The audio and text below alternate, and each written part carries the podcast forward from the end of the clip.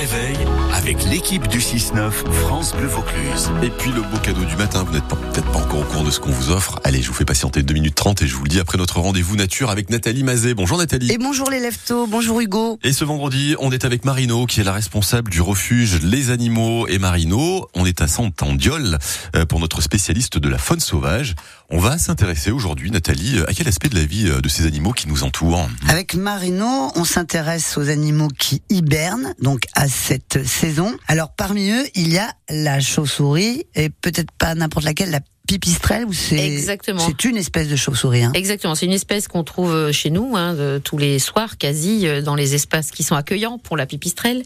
Et euh, donc cette euh, chauve-souris, elle est loin de l'inconscient collectif euh, qui Arrache les cheveux. Exactement, vampire, de l'animal euh, vampire ou sanguinolent. Donc pas du tout, c'est une alliée incroyable dans la cohabitation homme-animal. Elle est capable de manger entre 500 et 2000 moustiques en une nuit, c'est vous dire. Comme elle nous débarrasse. voilà, exactement. Alors c'est un tout petit animal qui va euh, faire euh, des réserves de graisse malgré sa taille. Hein, euh, elle pèse 5 grammes, donc euh, voilà, c'est tout petit.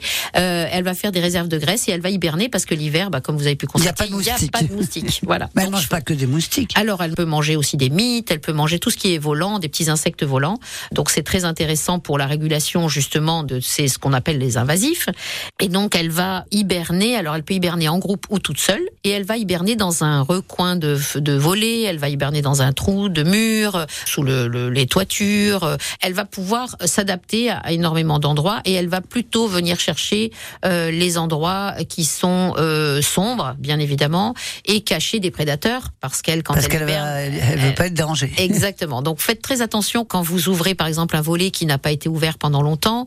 Euh, vérifiez bien avant de toucher. Peut-être qu'il y a des animaux qui hibernent derrière. Et sachez que quand vous réveillez un animal qui hiberne, vous lui faites perdre un mois de réserve euh, naturelle. Euh, Ah donc oui. c'est très important. En On général, en danger, on- oui. en général, clairement, faut dire les choses telles qu'elles sont, on les tue.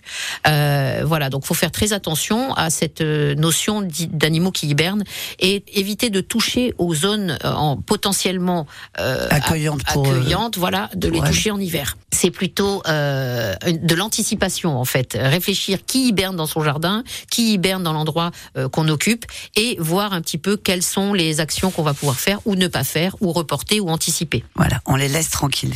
Ce sera le mot de la fin. Et des photos de pipistrelles, eh bien, je vous en mets une, bien sûr, sur francebleu.fr et sur notre appli ici. Merci Nathalie, vous êtes bien mignonne. Vous nous mettrez également, s'il vous plaît, le lien vers le refuge Les Animaux et Marino, Euh, sachant que si vous visitez ce lieu unique, eh bien vous pourrez aider les équipes à nourrir et soigner les quelques 150 animaux euh, qui sont accueillis euh, justement par Marino à Saint-Andiol.